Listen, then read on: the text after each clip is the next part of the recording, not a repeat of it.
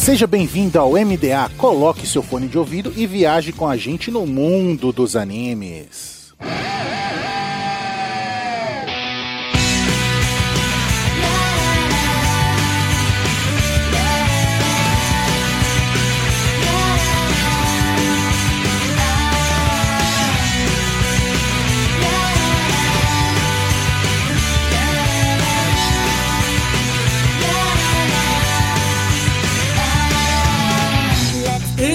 Estamos no ar com o MDA, seja um navio pirata ou uma nuvem voadora, viaje conosco no mundo dos animes. E nesta semana será Eti Ideia Errada. Aqui é o Lucas e, rapaz, nunca foi tão difícil escolher um anime. Tipo, pra fazer uma recomendação barra não recomendação. É tanta coisa ruim que você quer não quer recomendar, né? Não é questão de ser ruim, cara. É questão de ser um entretenimento tão bom de quando você para e analisa assim, fala assim, hum, interessante. E é um interessante curioso. Uhum. Incrível como é um gênero que surpreende sempre. Aqui é o Muriel e a gente tem que simplesmente aceitar a verdade. Homem é bobo. É verdade. Bando de idiota. Porque a gente é estúpido, a gente é idiota. É isso, é por isso que existe. Caralho, mas bobo, tu tá sendo muito fofo, mano. A gente somos os imbecis. Babaca. Uns burro imbecil. Parece que os malucos nunca evoluíram da quinta série. Não, não evoluímos. Hoje a gente tá até melhor. Agora, quando a gente era 16 anos, era imbecilidade no nível massa. Acabou, velho. Eu fui imbecil até o 19, porque eu comecei a ver anime com 17. Então, tipo assim, eu fiquei dois anos vendo o Eight ali até eu perceber que, eh, que eu tô fazendo com a minha vida. É o seguinte, cara, quando a gente era novo, jovem, adolescente, a gente assistia qualquer lixo que tivesse ti escrito no gênero. Essa é a realidade. Sim, nossa, cara, isso foi muito real, Muriel. Isso é muito real. Nossa, me lembro. Mas, Muriel, me fala o que você tava lendo semana passada. Tudo que a gente vai falar aqui é só é a superfície. Eu fui aquela pessoa que eu afundei mais. Agora eu só leio se for extremamente bizarro. Nossa, Muriel, isso é muito verdade, porque eu me recordo, eu, eu comecei a assistir anime, sabe, na internet, no, desbravando o mato da internet, isso foi, sei lá, 2007, 2006. Eu, por algum motivo, eu entrei na fissura de empregadinhas e todo anime que tinha empregada eu baixava pra assistir. Em RMVB. Meu Deus. Neste exato momento, os nossos ouvintes vão entender o porquê tem vezes que o crack é uma droga melhor. Eu assisti muita coisa errada, velho, muita coisa zoada, ruim. O crack às vezes é a melhor opção, né? Aqui é o Carlos e, olha, já vou jogar a ideia aqui, porque hoje a gente vai falar dos ET que são ideia errada, mas eu quero um cast pra gente falar dos ET que viram obra de arte, que eles dão a volta. Tô pra fazer isso aí, hein? Eu quero isso porque eu quero a minha ode a All Great. Você tá entendendo? Ah, eu gosto do Oregai Teacher, eu gosto, gosto, gosto. Olha o Onegai Teacher. O negativo. Eu quero fazer as minhas ode a Erguia, eu quero minhas eu quero fazer minha ode a Tejoteng, que é ruim demais. Nossa, tem Joteng eu até. Eu comprei, cara. Eu comprei os mangás no Brasil. Recepção. Não, eu tenho todos. Eu tenho todos os volumes. Tá saindo o Bakemonogatari do Great, né? Exatamente, que por incrível que pareça, eu acho que tem até um pouquinho menos ente ofensivo do que tinha em Tejoteng. Então, rapaz, Joteng precisa de uma republicação, aliás, hein? também acha. Eu tô muito, muito preocupado que eu tô passando aqui no Anime List e eu conheço, tipo, 90% aqui do. É bom demais, né, cara, ser velho. É, ne- nesses exatos momentos eu realmente estou a favor do crack nesse exato momento no Muriel. Por favor, gente, me ajudem, me salvem. Olá, pessoal, eu sou o Christian e é completamente normal ser idiota. E eu só queria complementar essa ideia. Assim, não tem problema, cara. Contanto que tu não seja na vida real um babaca com as pessoas ah, e assedie pessoas e fale coisas erradas, não tem problema tu ver um desenho que aparece uma calcinha, sabe? Todo mundo leu Turma da Mônica desde sempre, aparecia a calcinha da Turma da Mônica. Ô, mano, se fosse só a calcinha, a gente tava de boa ainda, mas. Pra mais calcinhas e, e- e mais sanção depois dos e-mails.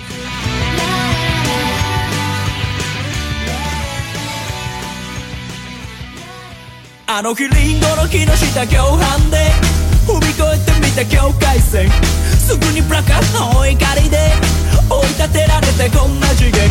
e mais uma semana de e-mails e recadinhos do MDA. Sempre agradecendo os nossos parceiros do Catum, Grindcast, OPEX, Papo Nerd com Elas e o canal do YouTube Guizão Voador. E claro, agradecendo sempre o apoio da Anime Hunter na Galeria Sogo Terceiro Andar ou no site www.animehunter.com.br. Lembrando sempre que vocês podem usar o cupom NSV Mundo Geek e ganhar 10% de desconto nas suas compras em mangás. Nós também temos apoio da Crunchyroll, o maior streaming de animes do Brasil, e da Rádio J Hero, onde estamos todo domingo às 4 da tarde.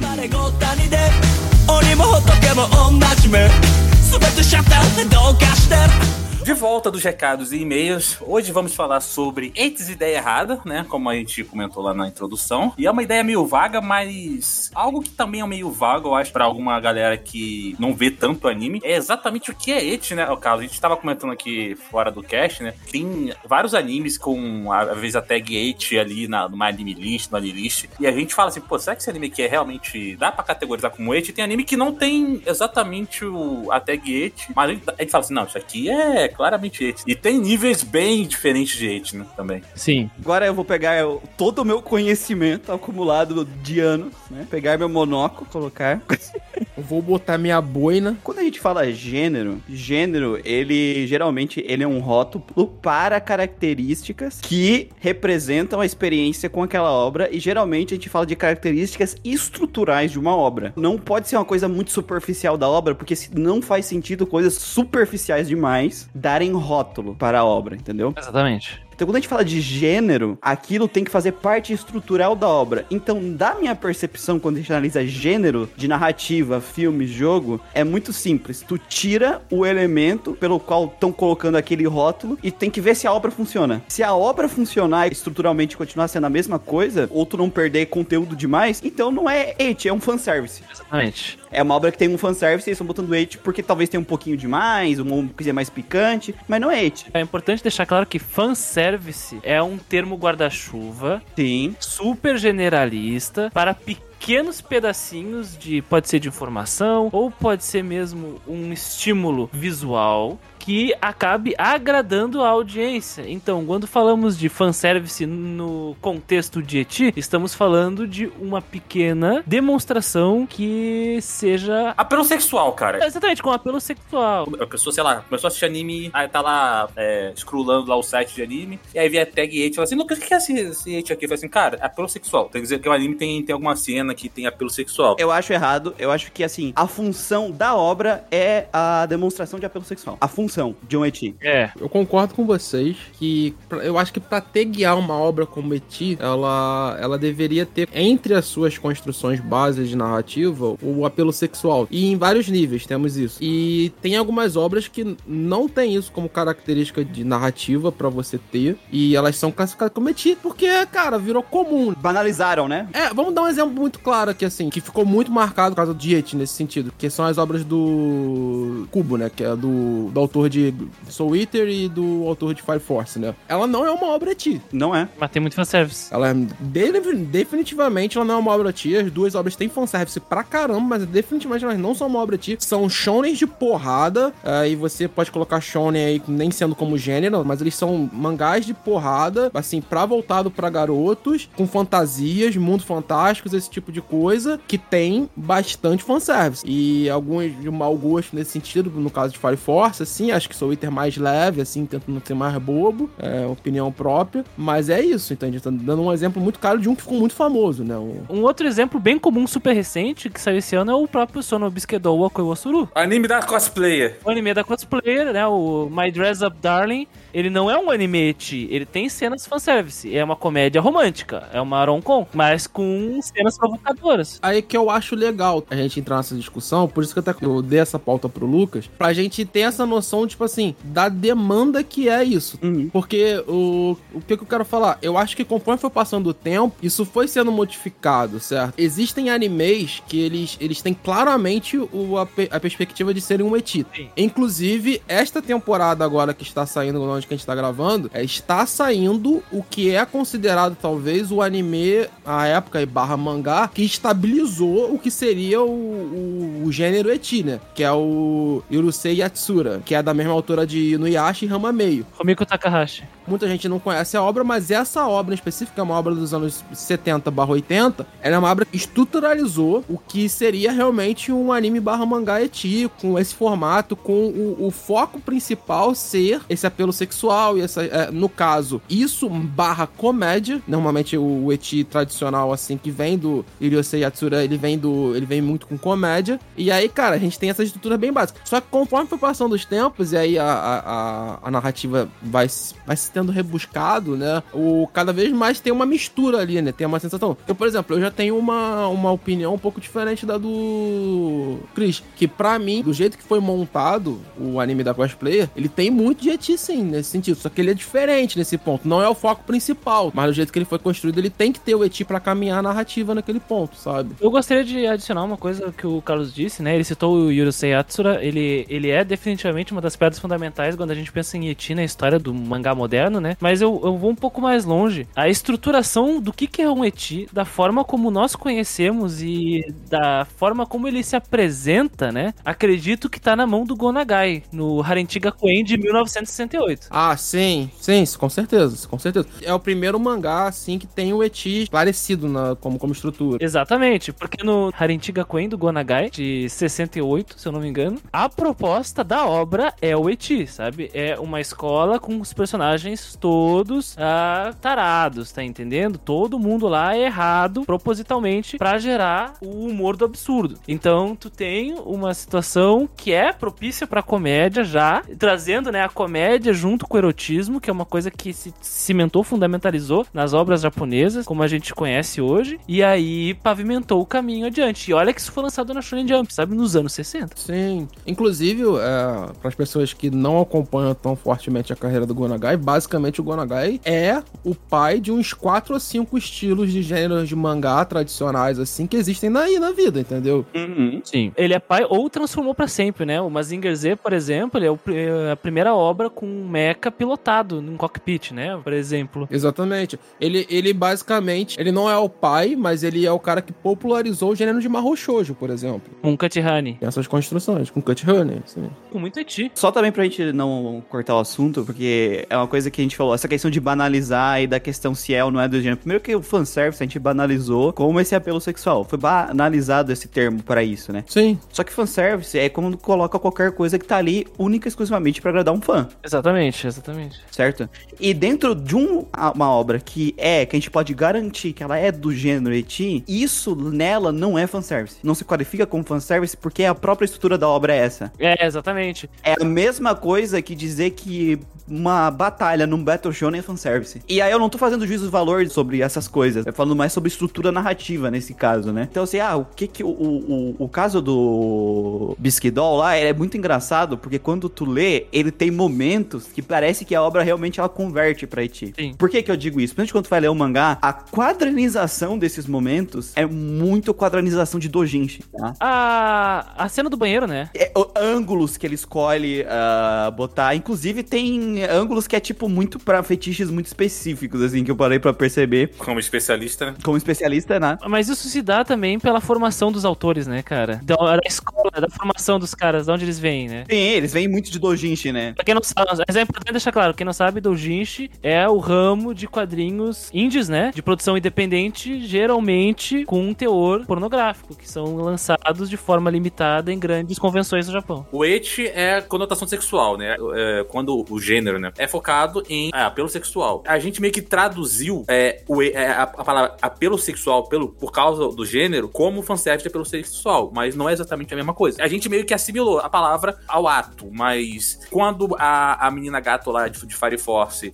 perde a roupa, aquilo ali é uma cena de apelo sexual. Isso. Entendeu? Não torna anime ete. A gente meio que aprendeu, né? A gente é, entrou num acordo, né? A sociedade otaku, assim, principalmente ocidental, que assim, não, peraí, de falar que aquilo ali é ete. E aí vem aquela coisa do ete desnecessário que o pessoal fazia meme na internet. Peraí, ete desnecessário usa diz do fanservice, né? Isso, exatamente. Porque se for um anime é, é da obra. É interessante a gente parar pra pensar que dá pra fazer, e eu vou citar aqui, uma- quer dizer, eu não vou citar, é- é um colega que vai citar um anime, que dá pra fazer sem cometer crime. E dá pra fazer uma parada legal. O, o foda é que, assim, ó, tem várias obras. Por que, que eu não considero algumas dessas obras eights? Porque é, ah, tem obras que elas são mais complexas, eu teria que analisar elas de uma forma mais específica. Mas a maioria das obras dessas, tipo Fire Force, que nem citou, e Soul Eater, é, tu pode completamente a- a- arremessar o et fora da obra e ela continua funcionando estruturalmente. Ela continua funcionando. Agora tu pega Tiloviru, velho. Se tu tirar putaria, o que é Tiloviru? Não, se tu já botaria, não existe o mangá, não existe a obra. Tiloviru é o cara pegando a mina, entrando no banheiro, a mina tá tá tocando de roupa. Mergulhando na virilha da menina. Isso, basicamente o You, ele é uma combinação de comédia romântica, porque é isso, harem, que é outro gênero que foi formado no Japão, né, bizarramente, mas é outro gênero. E você tem o eti, que a gente tá tentando passar aqui pro nosso ouvinte, pro ouvinte entender o que que, o que, que é essa questão de eti. O ato de ele ser o eti não necessariamente precisa que o eti seja o, o cargo-chefe da obra, entende? Mas, tipo assim, o, o ato de a, o eti ser uma das estruturas básicas da narrativa daquela obra é o que torna aquela obra ser eti. Por isso que quando eu falo que o anime pra mim de Bisque ele é eti, é porque o eti, junto com a comédia romântica nessa construção, eles são os dois cargos-chefes que fazem a narrativa tanto visual quanto a narrativa de construção da obra. Então aí eu considero ele, ele um anime eti barra mangá eti. Ele é um caso muito interessante, cara, porque quando tu pega, por exemplo, o Love Ru, que a gente botou comédia romântica, mas assim, ele é um et que tem uma pitada de comédia romântica. Ele é um et, básica, no básico, né? Exato. E no caso, o Sonobisque seria o inverso. Ele é uma comédia romântica que tem estruturas de eti. Tem um anime que ele é originário de uma light novel. Ele funcionaria, ele existiria, se dá pra a história dele, a narrativa dele, funcionaria sem o age. Ele tem como gênero. E se você é, assistir ele, você fala, tá, é claramente um anime com age, entendeu? Mas aquilo que o Muriel falou assim, tá, é o rótulo dele e ele deixaria de ser o que ele é se tirasse. Deixaria. Mas a história poderia ser sem. Poderia também. É engraçado, mas poderia. Que é o Strike the Blood. Não sei se vocês já assistiram. O Strike the Blood, ele tem muito age. Tem muita cena do- da mina com a, a blusa abrindo, assim. É o tempo todo tem um age ali. Mas a narrativa, a história ali, nada tem a ver com o age. Só que, tipo assim, como é uma parada tão entranhada, faz tão parte ali do contexto do que, das coisas que acontecem ali, tipo, é, é tão constante que não dá pra fazer, você falar que a obra não é age, entendeu? Então é uma obra age que não poderia ser, que não precisava ser. É engraçado. O, o Sonobisque pra mim é isso também. Só que tem que tomar cuidado, porque a questão que até ele levantou lá no Sonobisque, que é o seguinte: no Sonobisque, eu não sei como é que nesse anime falou, no Sonobisque existe é, character development dentro das cenas de ti. Sim. Então, se tu remover elas, tu perde parte da narrativa da, da obra, tu perde parte do- dos personagens. Por mais que a, a gente vê muito pulote, ah, o pulote, não, a cena de It não envolve o plot, beleza.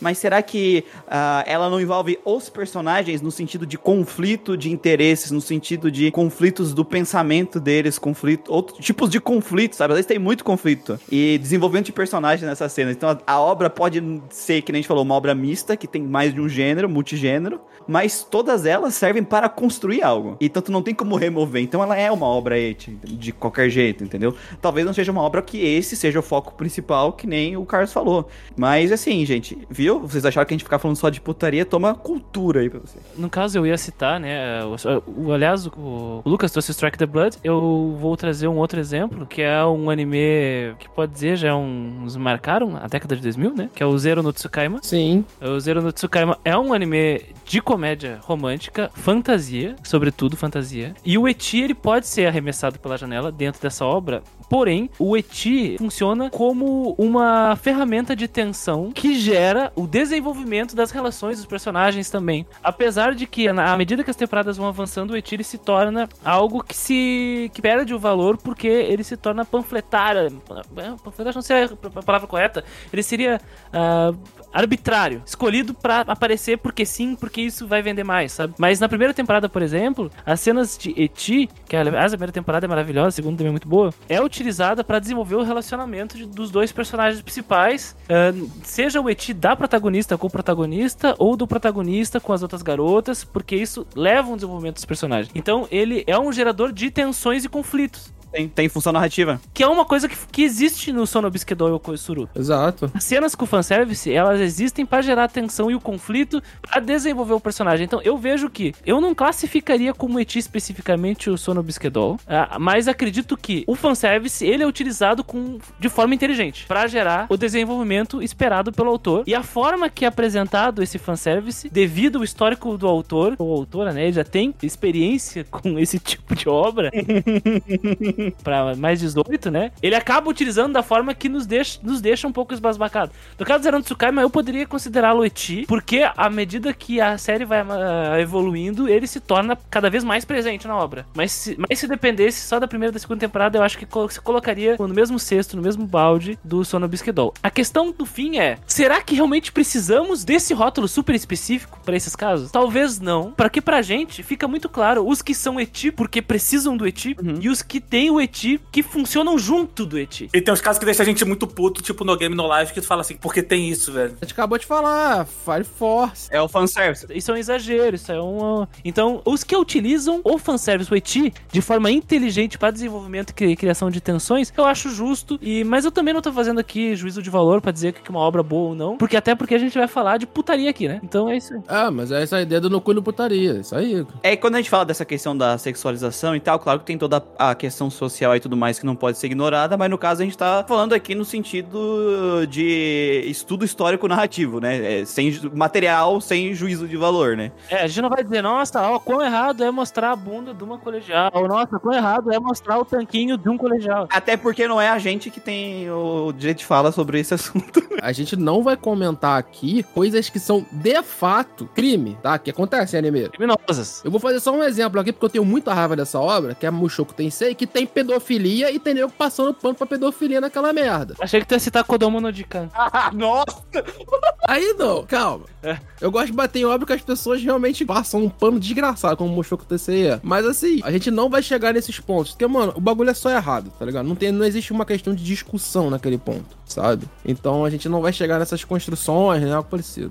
Porque é foda quando a gente vai fazer essa análise, porque é, é cu- cultura, lei, tem toda uma, uma outra camada que não envolve na- relações de estrutura narrativa, né? É simplesmente moralidade, e moralidade é uma coisa muito mais complexa de a gente falar, né? É que quando se trata de desenvolvimento narrativo, a moralidade ela pode ser parte do processo de construção de personagem. Também, também. E, e, e também tu tem que levar em consideração que o processo cultural, né, que se emprega existe um peso também nas pessoas que desenvolvem essas obras é diferente, a forma que a moralidade também é apresentada e como ela é construída, como uma tangência ou não, é uma coisa que tem que ser levada em consideração. Eu sou do tipo que quero debater Mushoku Tensei, tá entendendo? Não é uma coisa que, ah, eu, eu, eu vou estar aqui no topo do, do- do- da minha razão de 2022, em cima das minhas moralidades e da- e de todas as minhas conquistas civilizatórias e vou querer atropelar e dizer, ó, essa obra não existe. Eu acho que é- dá pra debater qualquer coisa. Discutir, tu diz, válido de- debater. Sim, debater, eu acho válido debater. Assim como o Eti é válido debater. Muitas pessoas podem dizer assim: é, a Eti não quero saber, é um lixo, é objetificação e tudo mais. Mas aí não é questão de juízo de valor. Assim. Pra, pra mim, aí já é a minha interpretação, com base em todo o meu. meu- o, que eu- o que eu gosto de, de, de analisar, né? Na- Cara, no final, todos os problemas da humanidade se resumem porque homem é idiota. Esse é, esse é o ponto. É, homem idiota e é por isso que se um dia a gente for discutir assim, mas da parte moral seria até interessante interessante a gente chamar, tipo, alguma menina assim do, do podcast, porque, tipo assim, beleza, eu, eu, falar da objetificação da mulher é uma coisa, mas fala só chamar uma mina e falar assim, tá, como tu se sente com essa cena aqui? Por isso que eu falei que, tipo assim, nem é bom a gente discutir mo- moral esse tipo de coisa, porque não é a gente que tá sendo sexualizado ali, não é a gente que tá tendo nossos direitos sendo usado, às vezes, aquela animação pra subjugar a, a nossa posição social. Exatamente. Então, assim, a gente vai falar, vai ser um negócio, é a mesa, tipo lá no, no Bojack Horseman. É, vamos juntar aqui pra falar de aborto com essa mesa de homens brancos. A gente só pode falar quando a gente for falar de frio aqui, entendeu? Inclusive, Kurokuro também, que também tem os seus, eti gostosos. Inclusive, acho e, e gosto e, pre- e prefiro que tenha mais. Bungo Stray, Stray Dogs, aí. Eu amei quando eu vi Yuri no Ice, cara. Adorei. Exatamente, exatamente. E assim, Union Ice eu nem entro nesse mérito. O que eu quero só é o que tá acontecendo agora, que eu não estou vendo, mas o que o pessoal fala que tem em Blue Lock, que é tipo assim, os caras bonito, sarado, que tensão sexual o tempo inteiro. É isso que a gente quer. Também é bobo. É exatamente, entendeu? Quando a gente vai chegar aqui e falar do- dos mangá de bará avançado, de homem peludo do Gengoro Tagami, hein? A gente pode falar disso também. né? É, tem que falar disso também. Vamos parar, vamos parar, tá, tá ficando muito complexo. Vamos, ô, ô, ô, ô, Muriel, ô, Muriel, vem logo com o teu primeiro ani- anime aqui que tu fala que é ideia errada aqui. A ideia não era essa, a ideia era a gente falar merda aqui. A gente começou a falar, dizer, filosofar. Não quer filosofar aqui. Tu tá falando com um cara que passou a semana, que tá passando as últimas semanas estudando livros de cineastas sobre narrativa. Mas, ô Lucas, o erro é o primeiro macaco que desceu da árvore lá na planície africana, velho. Esse é o erro. O cara ativou o neurônio, tá entendendo? E aí virou homem, homo sapiens. Não- e começou errado ali, tá entendendo? Começou errado, hein? Tá, e o primeiro erro, qual é, Muriel? Fala aí do primeiro erro aí. Vou trazer uma obra aí que é anime errado, mas eu vou trazer a obra de arte. Essa é a realidade. Vou trazer uma obra de arte. O anime, assim, que... que se você não assistiu ainda, você tem que dar uma chance, porque ele é tão ruim, ele é tão medíocre, tão, tão, tão, tão, que ele acaba sendo uma obra de arte que deve ser adorada por toda a humanidade. Ele vira, ele faz a volta. Ele vira, ele, ele transcende, tá ligado? Quando é, o negócio desce tão lá embaixo que ele dá a volta. É isso. Mas é essa a minha proposta pro, pro outro cast que eu falei, porque é, é disso que a gente gosta. Mas o, o detalhe, cara, o que eu, o que eu- Isso que o Muriel já nem falou qual é a obra, né? A gente tá focando aqui assim, né? Que é pra, pra esse futuro cast e tudo mais e tal.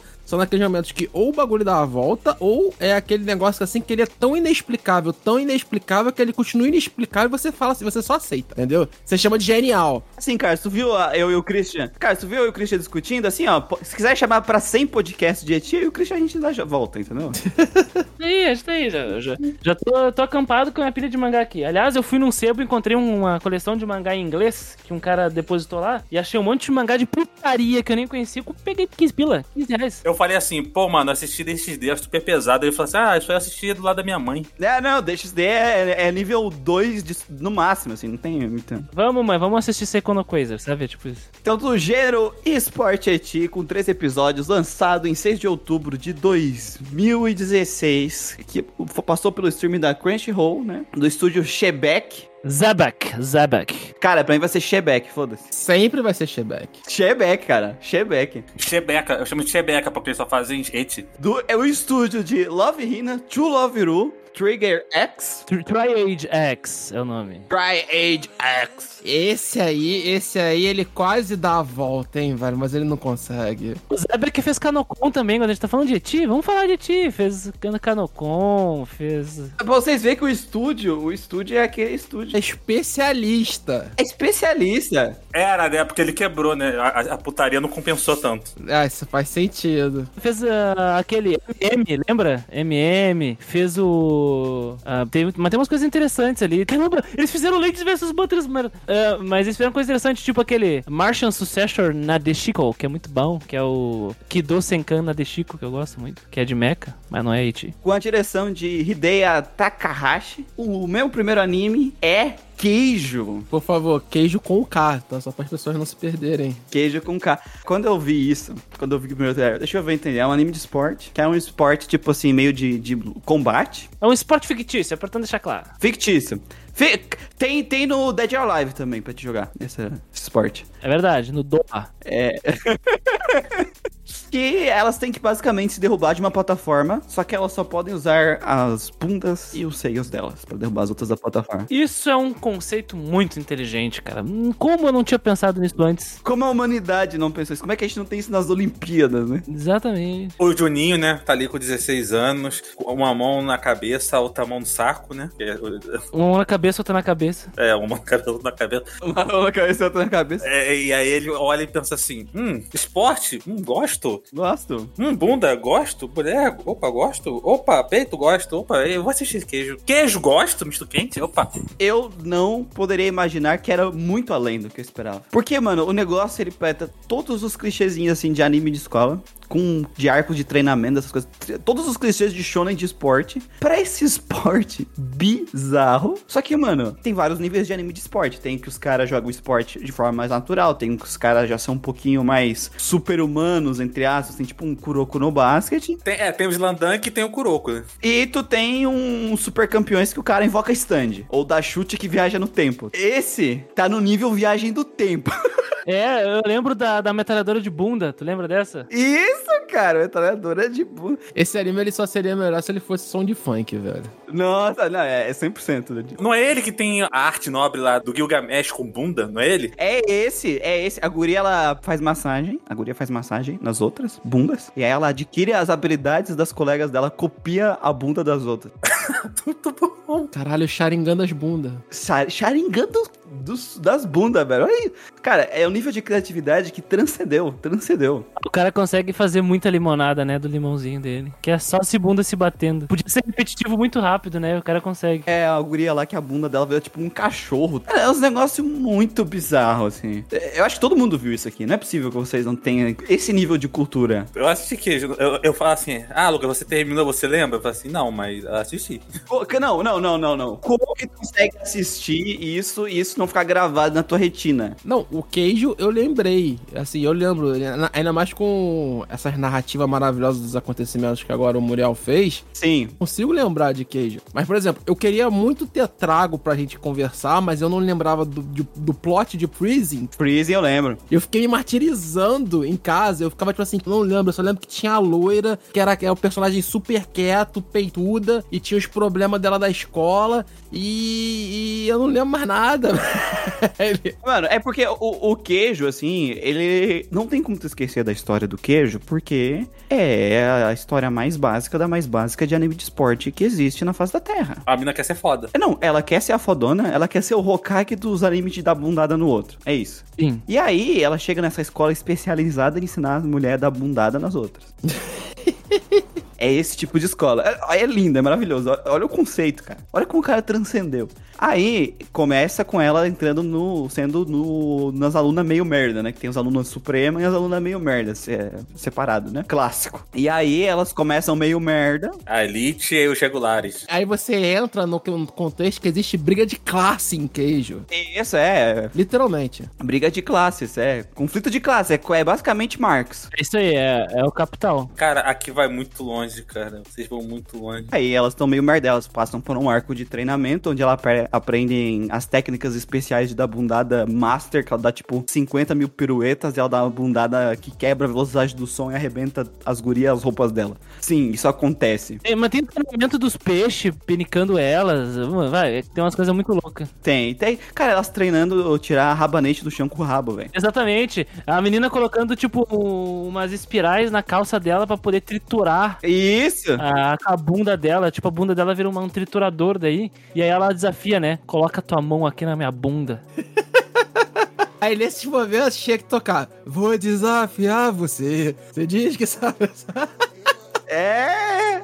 Mano, tem, tem uma parte, a mina pega, ela gira os mamilos, sai tipo, e aí os tetos tipo umas brocas. Sabe aquela que a gente reclamou no cast de Index que não tinha os efeitos? Então, queijo entrega. Queijo entrega. Queijo entrega. Queijo entrega, cara, entrega 100%. E aí elas passam pela teste, sobem pra classe superior, né? Agora elas fazem parte da burguesia, né? E aí tem, termina o anime com um festival escolar, né? De, das duas escolas se enfrentando e termina aí o anime. O autor ele pensa umas paradas, até, até aquele clichê da técnica que tem o risco, tipo o Kaioken do Goku, o Gear, o Gear Secondo do Luffy, o, o modo raposa doidona lá do, do Naruto lá, que, o, o, o Hadouken, sabe? Essas, essas técnicas clichê que tem quase todo anime de Battle tem, que tipo assim, não, ele, ele não pode usar essa técnica aqui, porque essa aqui consome não sei quantos dias de vida dele toda vez que ele usa. Então, a mina tem uma bundada que consome a coluna dela toda vez que ela usa. Se ela usar demais, ela pode machucar as costas. É, porque ela, também ela dá 55 mortais, quebra a velocidade do som e dá uma bundada na outra. Eu acho que realmente é perigoso. Tu dar uma bundada em alguém na velocidade do som. O Carlos que gosta de no Ippo, tem a mina lá, mano, que é o Miata, tá ligado? Só que ela usa a bunda.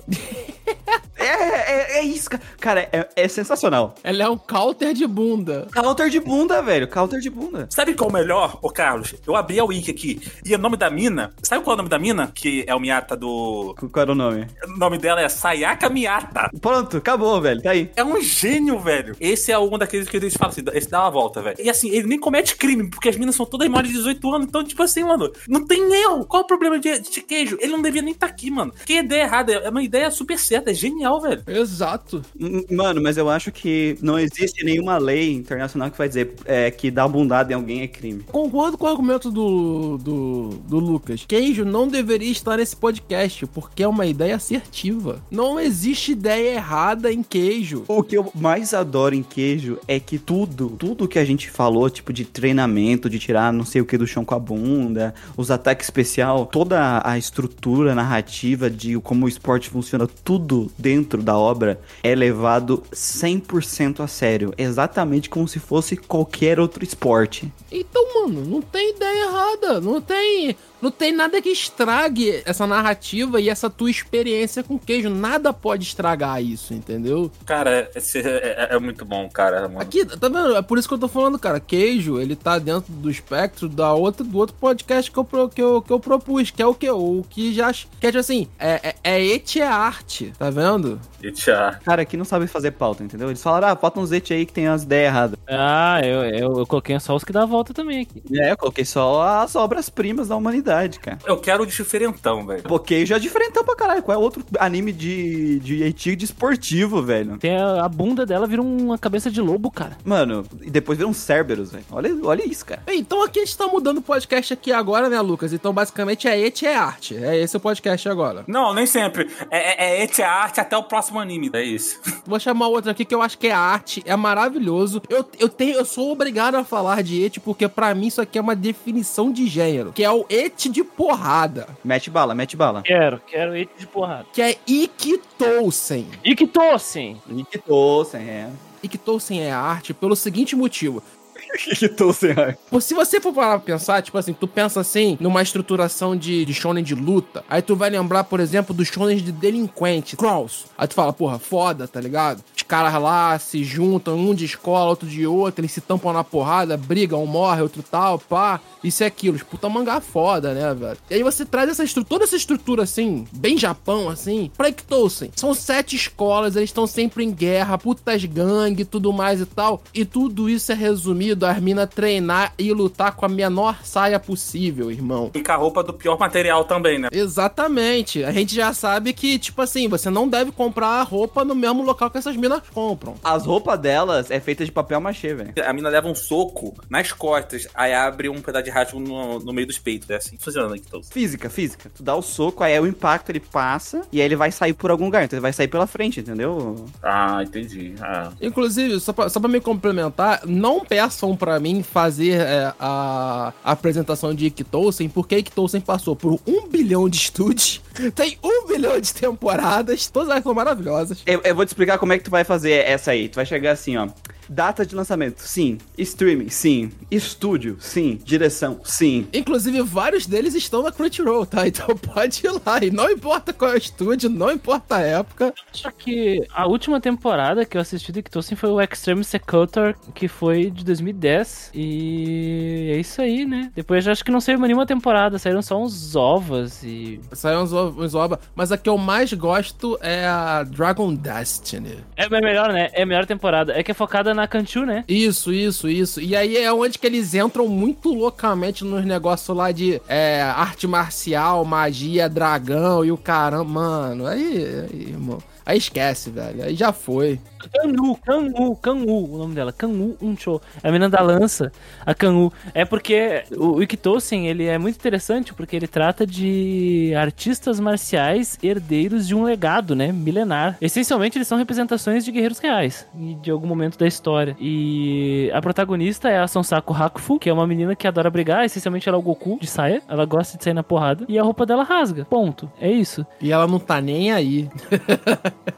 Então, nessa primeira temporada, tu acompanha as peripécias da Sonsaku Hakufu e da Ryomo Shimei, que é tipo a rival o Vegeta, né, do, do Ikitosen, a rival dela, que é uma menina que desatapa o olho e se veste de empregadinha. É só submit, né, o dela. É só chave de braço. É, Ela não é nem jiu-jiteira. Qual o nome que dá pra isso mesmo? É, sub, é submission mesmo, né? Que chamam. Vestido de empregada por algum motivo. Por quê? Por quê? Por que não? Por que não? Vamos, vamos ser sinceros. Por que não? E aí a pegada do Ikitosen é que esses guerreiros eles recebem uma Magatama, que é tipo uma pedra especial que traz esse legado, né, Pra eles lutarem. E aí a segunda temporada ela é mais interessante, que é a Dragon Destiny. Por quê? Por que é mais interessante? Porque realmente explora essa parte da mitologia. E aí a gente aprende sobre outros clãs. E aí somos apresentados a uma menina que é- como é que é o nome da menina de óculos? É a Gentoku Ryu. É essa? É a Gentoku? Eu não lembro. A Ryubi, Ryubi Gentoku, a menina de óculos que é tipo a herdeira. Então, é essa, que ela é a chefe de uma das escolas, não é? Ela é ela que comanda. Exatamente, a herdeira, só que ela não luta, né? Não, não, ela só comanda. a guarda-costa dela, que é a Kanu Yucho, que aí a gente começa a conhecer sobre a história dela, que é a a mais foda de todas. Uma menina que carrega uma lança por aí e desce a porrada em geral. Essencialmente, Ikitosen é uma série de porradaria franca e roupa rasgando, sabe? E tem um mano lá aleatório só pra você se sentir na história, né?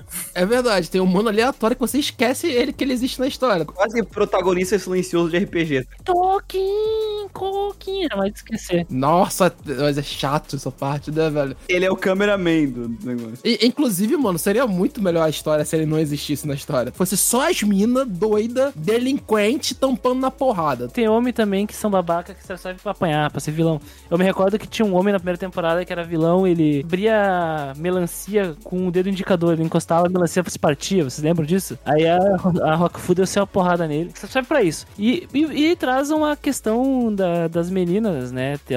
As meninas, elas são tão fodas, tão fodas que elas não se interessam por meninas, elas se interessam por meninas.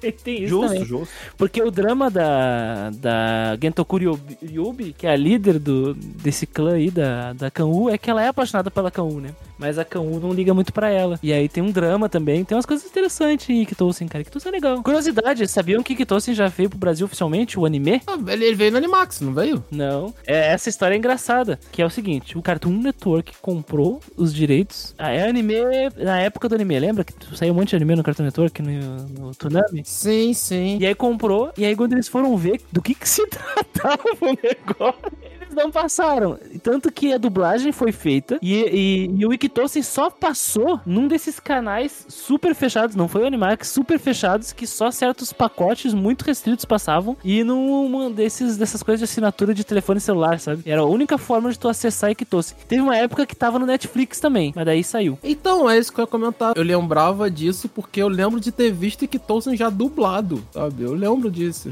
No Netflix, é, mas a última vez que eu vi Ikitosen no Netflix era tipo há 10 anos atrás. É legal porque tem subgênero de, de animes et, que é, é essa porra, tipo assim, é subgênero et porradaria de mulher. Tem. Que é o, é, é, o Freezing. Acho que dá pra botar também o próprio Sekirei nessa subcategoria. Ah, o Sekirei é isso, mano. O Sekirei, ele, ele, ele... O problema do Sekirei, mano, pra mim, é, comparando ele com o Ikitosen, é que ele não é honesto. O Sekirei, ele começa ali com uma lore, ele vai assim, não, eu, eu sou... Eu, eu não sou assim e tal, não sou tanto et e tal. Cinco primeiros episódios eu tenho uma historinha dark ali assim, depois você entende que é só... É só porrada de mulher pra tu ver peito aparecendo, velho. Exatamente, é só isso mesmo, tem mais nada. O, o Ekitosen não, mano. O Ekitosen é tipo, o primeiro episódio, a nossa protagonista lá, a Hakufu, aparece na escola do moleque, bota a mochilinha dela no chão e fala, vamos tampar a porrada. Três, três minutos depois, ela já tá com metade da roupa rasgada e, e tampando meio mundo da escola em porrada. E ali você já entendeu o que é Ekitosen. A parte mais triste em relação a Kitosen, além de ter essa primeira temporada que, a gente- que pareceu pouquinho, né? Querendo ou não, a primeira temporada ela é bem fraquinha comparado com Dragon Destiny. Great Guardians também não é tão ruim que a terceira temporada, mas Dragon Destiny é muito boa. O mangá ele saiu no Brasil pela Nova Sampa, né? Ah, sim. E só 12 volumes dos 24 volumes vieram pra cá. Isso é muito triste, cara. O mangá é fechadinho, com 24 volumes e não tivemos ah, ele completo aqui.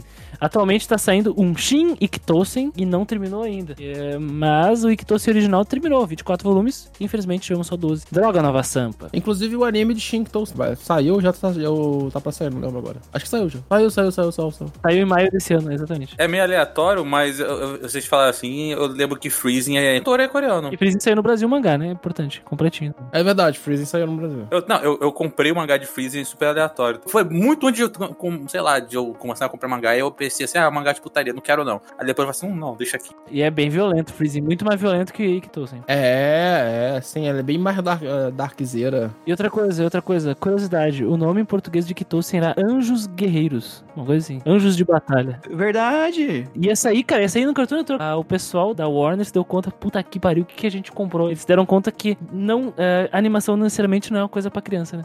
Tarde demais deram conta. É, mano, algum de vocês viu esse aqui? Deixa eu mandar aqui, ó, que eu não lembro. É da mesma vibe ali do, do Queen's Blade, sei lá. Bikini Warrior eu vi, mas ele entra no mesmo limbo que, sei lá, que Queen's Blade. Então, é, a mesma coisa. Olha assim eu falo assim, ok, isso é too much pra mim, tá ligado? Tem aquele Sengoku Otome Momohiro Paradox, é a mesma coisa também, é essa vibe aí. Ah, até tem, tem um, assim, dentro do, do Eight das. Tipo assim, tem, tem um subgênero que é Eight das Minas. It das minas. Que é tipo. É que é o Eight das Minas, que é tipo Freezing, Sekirei. É, é o et, et de porrada. É o et de porrada. É, o Eight de porrada. De mina de porrada. Tipo, tem, sei lá, o Fairy Tail que é um Eight de porrada que não é de mina. O Hyaka Ryoran, Samurai Girls também é meninas caindo na porrada e fanservice e bunda e menina com martelo maior que o corpo estourando o chão, essas coisas. Mas assim, o Bikini Wars e o Chris Blade, ele, ele nem se esforça. Ele fala assim: ah, é só pra ver. é- é- é- o cara quer ver porrada e, e- e putaria. Então só põe a menina de biquíni. Não precisa nem botar uma roupa nela. Por que, por que vai botar roupa? Você vai rasgar. É, é que biquíni dá mais defesa, né, cara? É, isso é real. Cinco de destreza. O Queen's Blade tem as minas, mano, que elas, as armaduras dela não existem. É simples assim. Que isso, elas estão de ombreira, velho. Elas estão de ombreira. É, tem uma menina que o cabelo dela é a roupa dela, vocês não lembram? Que segura os peitos. que é a vilã, aquela tipo um slime. Isso é ideia errada. Tem umas coelhinhas coisinhas de coelhinho, assim. É a coelhinha, é exatamente a coelhinha. É, não, Queen's Blade é só ideia errada. Nossa senhora, velho. Ah, mas Queen Blade é só pra ser ideia errada. Não tem... Ele não tenta nem dar volta. Tipo assim, é, é aquele carro de drag, de drag, corrida de arrancada, que só vai reto e bate no muro. Sim. Essa menina que eu falei, o cabelo dela é uma geleia que segura os peitos dela como se fosse um sutiã. E aí uns, ata- uns ataques. E, e tem formato de mão. E aí uns ataques dela, essas mãos elas revelam os mamilos, apertam os seios e soltam tipo um ácido. Nossa, cara. Por que não? É, é, é, isso aí é definição de ideia errada. É, é, pronto, pronto. Na, na ideia original do cast que a gente acabou de modificar no meio do cast, seria isso. Calma, porque o Cris e o Muriel, eles vão trazer a gente no caminho certo de novo. Vai, vai trazer de volta, né? Não é, Cris? Eu sei. Eu sei que, eu, eu sei que o Cris vai, vai falar de um anime agora que vai botar a gente no, no trilho. Fala aí. Não, esse que o Christian vai trazer é obra de arte. Ah, só quero ouvir. Então vamos nessa. A obra prima que eu tenho aqui a trazer pra vocês, que dá a volta, é a seguinte: é uma obra do gênero comédia, romance e teen, tá? Ela não teve anime, então eu vou trazer um mangá pra vocês, um mangá de 41 capítulos, é, compilados em 6 volumes, lançada de 2006 a 2010, é da demografia Seinen, lançada na revista Young Animal Arashi, do autor Shigemitsu Harada no roteiro e Takahiro Seguchi na arte. Eu estou falando de uma obra que se chama Oretama, também conhecido como My Balls. Cara, eu, eu- eu- não, cons- eu, eu não consigo imaginar que tipo de mangá. Como, como ele consegue dar volta se chamando My Balls, velho. O nome do bagulho é My Balls. Cara, é muito bom esse mangá, velho. É muito bom. Vou te passar a sinopse. Imagina que vai rolar o Armagedon, tá? Que foi descrito no- na- nas escrituras, né? O, o mundo dos demônios vai abrir um portal e vai vir pro nosso planeta e vai matar todo mundo.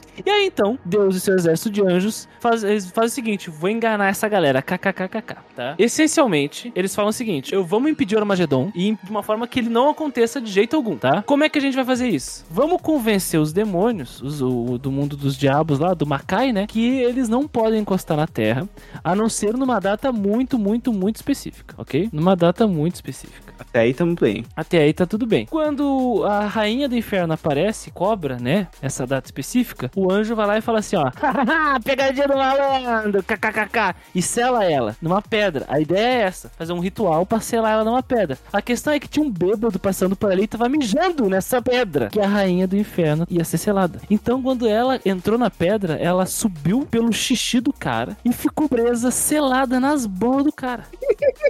Agora, a rainha do inferno está selada nas bolas do cara aleatório que tava passando por ali. Durante o mês que foi prometido que os demônios e os diabos podiam chegar do Armagedon pra invadir a Terra. Aí, agora a rainha do inferno tá presa no saco do cara e o anjo fala: Ok, humano com uma sorte. É o seguinte: tu tem uma missão. Tu não pode ejacular de forma alguma nesse um mês, senão o mundo vai acabar. Aí o cara olha assim, bêbado. E ele vai pra casa bêbado, acha que é tudo loucura na cabeça dele. Quando ele chega, ele começa a ouvir a influência da rainha dos demônios. E aí ele, ele saca que é verdade. Que a mulher quer muito sair pra poder destruir o mundo, porque ela só tem essa janela de oportunidade esse mês, sabe? Senão ela vai perder o. Porque ela fez esse acordo. Ela tinha um mês pra poder invadir. E aí ela foi enganada, pegadinha do malandro. Então ela fala assim: Ô cara, ô, se masturba aí pra eu poder sair. E, e é isso. E aí o cara fala: Não, não vou. Aí ela fala: Beleza, estamos no mês que os demônios podem vir, não podem? Então eu vou pedir para agentes do inferno vir me libertar. E aí, ela estala os dedos e faz aparecer uma sucubo. Essa sucubo é a primeira de muitas tentativas, muitas tentativas que vão tentar libertar. Essa sucubo chama Elise ou Elise, né? Eu acho que é a pronúncia certa do nome dela. E ela tenta fazer o cara ejacular. Só que ela não consegue, porque esse cara, a gente acaba descobrindo que ele tem uma paixão por uma outra menina, colega de trabalho dele. E ele quer muito se relacionar com ela, não com qualquer outra mulher. É, resolvi esperar, literalmente. Caralho, o maluco é o Kaká, velho. Aí, aí que tá. Calma, calma, calma, calma, calma. A Elise falha, não consegue fazer o cara ejacular. E aí a mulher do, do inferno começa, do, do Makai, começa a mandar ondas e ondas de criaturas. E aí, cara, é muito louco que esse mangá, o Oretama, a gente começa a aprender sobre biologia, cara. Biologia. Porque daí a- as estratégias de fazer o cara ejacular são todas fundamentadas na ciência. Porque uma outra tentativa de fazer o cara ejacular é enforcar o cara. É matar o cara enforcado. Porque uma das últimas coisas que o corpo automaticamente faz é esvaziar o saco escrotal, cara. Com uma última tentativa de deixar alguma prole no mundo, sabe? E aí eles usam essas coisas, esses subterfúgios no mangá, além de algumas diabinhas irem lá. A questão é que o cara ele acaba fazendo sexo com algumas sucubus e algumas demôniozinhas que aparecem. Só que o cara ele fica no sofrimento, segurando o tempo todo. E aí ele luta, entendeu? É como se aquela cena de sexo fosse uma luta de força de vontade entre o cara e ela. E o cara tava tipo amarrado. E a menina, tipo, em cima dele. Ele tá tipo, ah, vou morrer, o mundo vai acabar. E a menina ali. E aí a sacada é que essa Elise, que é- foi a primeira enviada, ela se afeiçoa com o cara e se, e se apetece pela causa dele. E se vira contra a Rainha do Inferno. E aí os dois juntos começam a lutar contra todas as incursões do Makai pra tentar libertar a Rainha do Inferno. Nada mais é do que um anime, no caso um mangá, sobre o NoFap September, entendi. No FAP September, cara. No FAP September. E, e enquanto isso, o cara tenta se aproximar da garota que ele ama. E chega a ter um capítulo que ele faz sexo com a garota. Ele consegue. Só que ele não pode. Ele não pode. Então ele, ele- é uma coisa muito louca, cara. E a Elise, ele, ela começa a nutrir sentimentos por ele também. E aí se torna uma história de triângulo amoroso. Então é uma história muito erótica. Ela não é explícita, não é um hentai. Ah, o que a gente tá falando de hentai. Não, é eti. Mas tem cenas, é um, soft, é um soft, né? É um eti. E é muito interessante porque o romance é muito legítimo e singelo dos personagens. Existe uma construção foda de relacionamento entre eles. E por isso que essa obra dá a volta. Porque uma premissa tão idiota quanto a rainha do inferno tá presa nas bolas do cara e o cara, se ele gozar, ele vai libertar o fim do mundo, Armagedon, se torna uma história de força de vontade, impedindo que o mundo acabe num triângulo amoroso com um amor legítimo, cara. Isso é muito foda. Por isso que Oretama é uma obra que dá a volta. Cara, não dá, mano. É porque o nome inglês do bagulho é My Balls, cara. My balls, my balls, dá a volta. My balls. Não, cara, não dá. É, cara, o negócio ele começa bem bobinho, com aquela, tipo, eti clássico das situações, tipo, é, é aquele dia a dia de tentar fazer o cara gozar, né? E aí do nada começa aos poucos, né? Vai construindo poucos a relação dele com a, a diabinha e, depois, A Elise, né? e com a colega dele também. E é que nem o Cristiano falou, é o NoFap. Só que com pessoas tentando te ferrar, né? Fazendo você perder. Então é isso, cara. Literalmente ferrar. Mano, não é, poss- não é possível. Eu tô botou aquilo na página, tá assim, eu me chamo Emanuel, eu sou a rainha do terror, o que vai levar o mundo à destruição. Aí o moleque vira, pera aí, mas tu tá selada nas minhas bolas. E ela toda séria, correto. Cara, é maravilhoso, cara. É, é- é um mangá muito legal, é curto. E assim, é, é uma história que no final tu fica. Tu fica. Eu não quero aumentar a expectativa das pessoas com esse mangá, tá? Mas chega emocional o final, tá? O, o final ele é muito bem construído, tá? No final ele goza. Óbvio. No final ele goza. É, é um mangá aí de o cara não poder gozar, é óbvio que o final vai ser uma foda. Final é muito, muito, muito bonito. Kim, tu não vai conseguir me convencer, Cris. Tu não vai conseguir, Cris. Não é questão de convencer, cara. É my balls.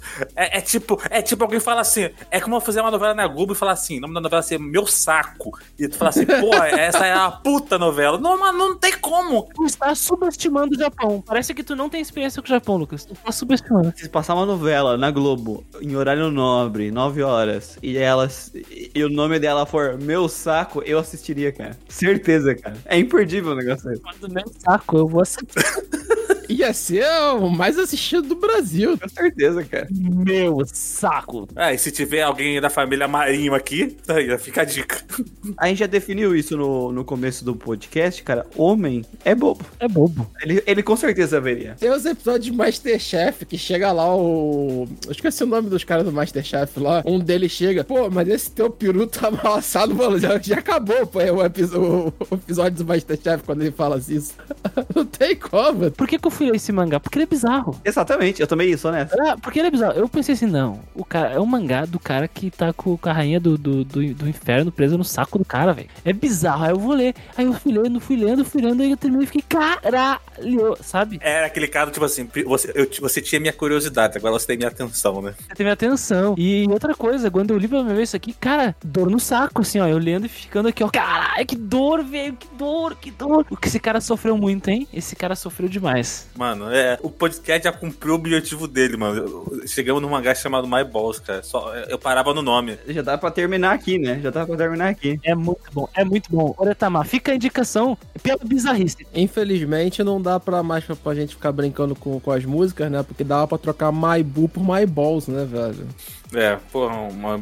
A trilha sonora era perfeita pra entrar agora. Infelizmente, esse mangá nunca veio ao Brasil, né? Infelizmente. Aí nem vai vir. E nem vai vir. Mas eu, eu vou fundar uma editora só pra lançar. Ô, mulher, oi tu. Vamos fundar uma editora, mulher. Vamos ficar rico. Uma editora só pra trazer isso. Vamos, só, só pra lançar o Minhas Bolas. Já pensou o mangá? Minhas Bolas. É, eu acho que uma- meu saco é uma, é uma localização muito mais eficiente. Minha- não, minhas bolas é melhor, cara. Minhas Bolas. Vocês têm que entender, cara, que nesse ponto vocês têm que trabalhar com o subjetivo. Seria só bolas, tá ligado? Ah, cara, não, cara. Minhas, minhas bolas é muito, muito certeiro. O cara vai olhar numa, na banca já vai ficar, caralho, que que é isso? Minhas bolas. Aí o cara vai comprar e vai ficar, aí vai ficar tocado, né? Não tem outra, outra opção. Fica tocado nas bolas, cara. Esse mangá aí, pra dar certo no Brasil, ele tem que ver naquele modelo 3 em 1, que aí o maluco já, já pega a, a bola grande, cheia. Nossa. É, pode ser 13 e 1, aí são dois volumes só, né? É isso aí. Só dois voluminhos, é isso aí. Muriel e o Cri me surpreenderam mesmo, cara. Não tem jeito. Tipo assim, porque eu, eu, vou- eu vou começar já a introdução do meu anime. E tipo assim, é, eu, eu achava que era bizarro quando eu assistia a E, e- tipo assim, mano, o que eu, eu aprendi que o mundo é tão, tão grande. Porque eu, eu vim falar de Hajime Nogal. Que tipo assim, eu falei assim, ah, Eight ideia errada. Eu falei assim, tá, vou falar uma ideia errada aqui. Que eu acho muito pau no cu o cara, é, tipo, o plot do anime ser o cara ir lá se confessar pra mina só pelo, só pelo meme. E a mina aceitar. Já começa aí. Ele se confessa porque ainda por cima os caras falam, ah, Garo aceita qualquer um que se confessar pra ela. É tudo puta. Um negócio assim, né? Eu lembro que eu vi os primeiros episódios. É muito escroto, velho. É muito escroto. É. Aí o maluco aceita. Aí, tipo assim, mano, eu, eu, eu fico puto por vários motivos. Eu fico puto por causa disso. Eu acho escroto. Aí eu fico escroto porque uma, a, a- mina, tipo, maluco é, é o tipo, típico personagem de anime que não serve pra porra nenhuma. Um moleque que não tem nenhuma qualidade. Tipo assim, tem anime que o cara pelo menos é gente fina. O cara pelo menos é isso. O cara pelo menos é, é, é, é, porra, é o cara da hora. Tá assim, porra, mano. Pô, vezes, às vezes ele é um bosta, mas, porra, é um, é um bosta de gente boa. Não é nem o caso, mano. Não é nem o caso. O cara só é um bosta. Ele é, tipo assim, é um bosta. É um bosta. E aí a, a mina fica com ele. Tipo assim, a mina é uma gal, mas a mina, pô, a, a mina é, é a gal mais fake gal do mundo. Olha só, Ô, Lucas, eu acho que a palavra certa que tu queria pegar é que, tipo, muito dos animes o cara é um perdedor, gente boa. Esse cara, ele é um cocôzão. Ele é um bostão. Você é um cocô. Podemos chamar ele de heterotop ou não? Não, porque ele é um beta. Não, porque ele não é top. Ele só é hétero. ele é só hétero. Ele pede a guria de na, namoro com doguesa, se eu não me engano. É, ele, ele, ele fica. Não, é, é, na real, na real, é isso que os amigos dele falam assim, ó. Se você é doguesa lá, elas aceitam. Aí a mina aceita meio que por pena. E aí é o maluco sendo pau no cu. Até ele, tipo, ver que a mina é da hora e começar a gostar dela. E aí ela, tipo assim, ela meio fica meio querendo pagar pra ver qual é desse maluco. Pô, ela fica com pena dele e fala assim, tá, vou ver qual é desse cara, entendeu? E a mina, tipo assim, a mina, a mina é gente boa, cara. Tipo, isso que deixa puto, que a mina é gente boa. E o maluco é, é só filha da puta. Quando eu falo cara, é filha da puta, não é o cara, não é aquele, tipo, personagem estrategista, Ele não é mal, mal, igual o pica-pau. mal. É- ele é um otário, é. Ele é um otário. É só um otário. O que é pior do que ser mal com igual o pica-pau, porque quando você é otário, você só é, mano, só é cuzão, não tem mais nada ali. E aí, pra ajudar isso. Assim, tem três coisas. Primeiro que tem a amiga de infância do maluco, que. hum, Mano, a mina que aparece, sem sacanagem, a mina é uma mina baixinha. A mina deve ter, sei lá, 1,40m, é menor que o Vulpix. Por dois centímetros. É, por 2 centímetros, isso aí mesmo. Porque o Vulpix tem 1,42. E aí a, a, a mina, mano, sem sacanagem, ela tem os peitos maiores. Do que a tua cabeça. É, cara, é, é muito bizarro, mano. É muito bizarro. Tipo assim, chama muito atenção, mano. Chama muito atenção aquilo. Tipo assim, é, é maior que os peitos das minas de, sei lá, Queen's Blade, que a gente ficava falando desses, desses animes assim. que, que a mina tem uns peitão, mano. Porque a mina tá de biquíni. Mano, a mina tá com a uniforme escolar. 50% do, do corpo da mina é o peito dela. A massa corporal, né? Não tem como desenhar aquilo, mano. Não tem como desenhar aquilo, sacou? É, é muito estranho. E aí, pra piorar, tem o, o típico personagem do Lolicon lá, que, tipo assim, ele sabe que ele é, que é escroto e ele continua sendo. Essa é a ideia errada só por ser ideia errada mesmo. É, é o- é o limbo dos animes, assim. Ele é só ruim. É, eu vi só dois episódios desse e eu larguei. Larguei de mão. É, ele só é ruim. Aí, tá vendo, Lucas? A gente tinha que ter mantido no, no tema realmente do et art, porque, porra, aí tu quebrou a alegria da galera aqui falando de putaria, tá vendo? Quebrou a alegria da galera. Broxou aqui, broxou. Parceiro aguentando ali 10 anos torturado por sucubus. E aí, aí eu veio com Hajime no Gal. É, eu me- eu- É, porra. Ele salvando o mundo com a puta força de vontade de, de, de não gozar, e aí o cara falando de Hajime Nogar. É foda, né? Mano, o anime tem 10 episódios, velho. Caralho, que tipo de anime tem 10 episódios, cara? Tipo assim, é um número muito aleatório. Até, até não seria estranho. É bizarro mesmo. É bizarro mesmo. E se vocês quiserem saber os detalhes técnicos dele, ele foi lançado lá em 2017, saca? Ele foi lançado acho que em 12 de julho até setembro. É, tem ele na Crunchyroll, infelizmente, que é, se eu não me engano, o nome dele em inglês. é, é Minha Namorada é uma Gal. É do estúdio NAS. Infelizmente é foda, né, velho? Ah, infelizmente tá disponível aí. É, podia não existir. Infelizmente existe. O estúdio é o NAS, que é o de Ramatora e que tá fazendo atualmente o Roshan Samidari. É, Roshina, Lucifer e o Martelo. Nossa senhora, Lucifer Martelo. Nossa. é isso, Silvio Martelo. Inclusive, leiam o mangá, tá? Desse anime, que é... o mangá é bom. É bom mesmo? É que o pessoal fala que é o Lúcio Martelo, viu primeiro? É legal, cara. Eu achei, eu- assim, eu não, não terminei de ler ainda, mas é legal. É bom, é bom, é bom, é bom, é bom. Eu vou confiar, viu? Vocês entraram aqui pela putaria e saíram com uma recomendação. Olha aí. Assim, my balls. Mas é só isso, cara. Hajime no Gal é só isso, galera. Não assista. É só errado e é ruim. Depois do Malballs, tudo que vem depois é tão broxante. Depois do My Balls. na- nada vence o My Balls. Cara, eu me recordo. Agora eu vou falar uma coisa aleatória, não é, não é meu próximo anime, mas. Vocês chegaram a assistir aquele Okusama Gasei Tokaicho? Sim, assisti. Eu gostava dele, cara. Okusama Gasei Tokaicho era é meio aleatório, assim. Eu lembro que saiu o anime na temporada, aí eu olhei a sinopse, achei que era uma comédia romântica. Até certo ponto é. É, aí que tá. Aí só que eu baixei, na época, né, que tinha saído. Eu- Okusama Gasei Tokaicho é o quê? 2015, sei lá. E aí baixei, né, na época na pirataria aí. E aí eu fui assistir com a minha irmãzinha, cara. Nossa! Minha irmãzinha, sei lá que idade ela tinha. Ela tinha 13 anos, sei lá. Vamos assistir. A gente sempre assistia anime junto. Não, Cris. Aí, aí na primeira cena que uma menina deitou na cama com o cara lá, vamos casar, sou tua esposa. Vou dar. Tirou a teta pra fora, já pausei, pausei. Ah, ó, esse aqui desenho errado. A tua irmã deve ter ficado com uma, uma ótima primeira impressão de anime pra você. Assim, ah, Pô, mas é o Cris que é professor, não é? Não é tu que é professor, Cris? Não, sou professor, sou professor. Imagina o Cris mandando uma dessa da escola. Vamos assistir aqui no Crunchyroll, alguma coisa. O projetor, né? No projetor geral, pra cinco turmas assistir. O Kusamaga aceitou Kaicho.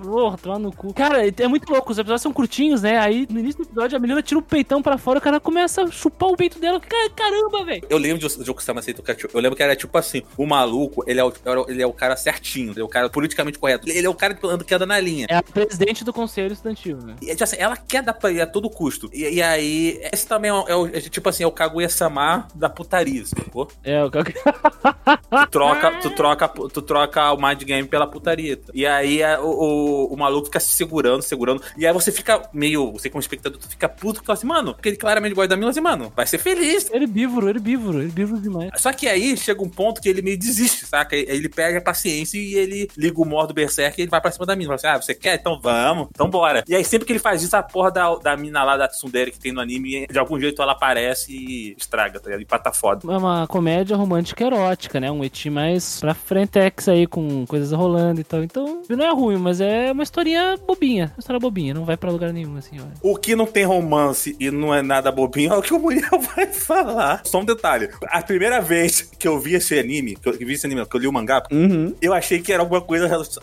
relacionada a churrasco. Peter Grill, é. Hã? Peter Grill, eu falei, pô, deve ser churrasco. Peter Grill? Nossa, mano, não. Sem sacanagem, eu achei que, porque eu li Peter, eu, li Peter Grill, tipo, eu vi Peter Grill assim, na mesma época que eu acompanhava Shokugeki no Soma. Então eu falei, ah, Grill deve ser da mesma vibe, tá, tipo, uma sacanagem ali, mas deve ser de, de culinária. Quer dizer, tem comilança, mas não esse tipo. Se enganou, se enganou, se enganou. Não é esse tipo de comilança, né? Eu vou trazer o Peter Grill. Foreman, Foreman Grill. George Foreman Grill.